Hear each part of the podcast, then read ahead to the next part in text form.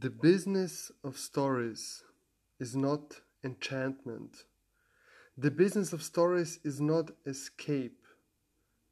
The business of stories is waking up.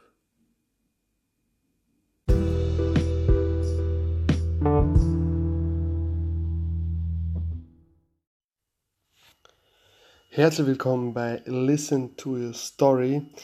Hier wieder mit mir, Davorin Barugia, dem Channel für Kommunikation, Persönlichkeitsentwicklung und Storytelling. Und heute möchte ich mit euch über Folgendes sprechen. Nach einem harten Tag, was machen viele Menschen? Ab nach Hause und auf das bequeme Sofa legen.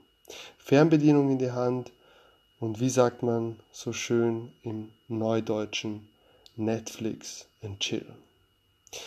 Wir versinken in tausend und einer Geschichte. Das Überangebot der unterschiedlichen Anbieter ist erdrückend. Wenn wir eine Story gefunden haben, dann versinken wir darin. Die letzten freien Stunden des Tages flüchten wir in unsere anderen Welten weit weg von den Alltagsproblemen. Die Stories hypnotisieren uns. Doch es gibt auch eine andere Art von Geschichten. Geschichten, die uns zum Nachdenken anregen. Geschichten, bei denen wir etwas lernen. Geschichten, bei denen wir danach aufstehen und tätig werden.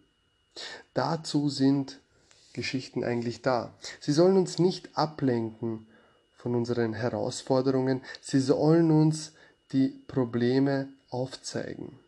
Geschichten sollen uns provozieren, motivieren, ein Beispiel sein, unser Schicksal in die eigenen Hände zu nehmen. So wie diese Story.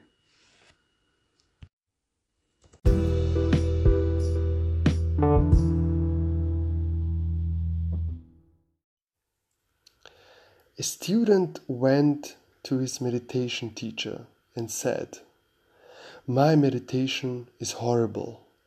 I feel so distracted, or my legs itch, or I'm constantly feeling asleep. It's just horrible. It will pass, the teacher said. A week later, the student came back to his teacher. My meditation is wonderful.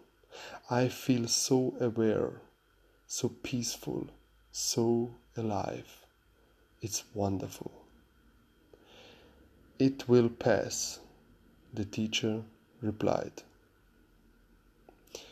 Für Listen to Your Story, Davorin Barugia.